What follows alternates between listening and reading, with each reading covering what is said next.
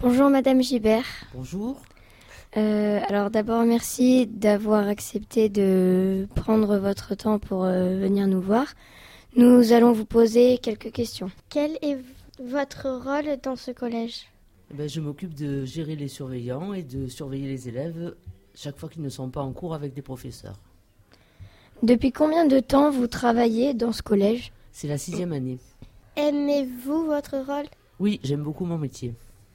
Quelle est la formation que vous avez dû faire pour travailler au collège et combien de temps votre formation a-t-elle pris Alors j'ai passé un bac littéraire, j'ai fait une- un master de lettres modernes et après j'ai passé les concours.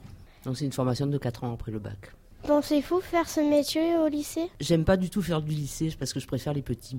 Ben, Merci Madame euh, de vos réponses. Nous vous souhaitons une bonne journée. Au revoir. Bonne journée à vous, au revoir.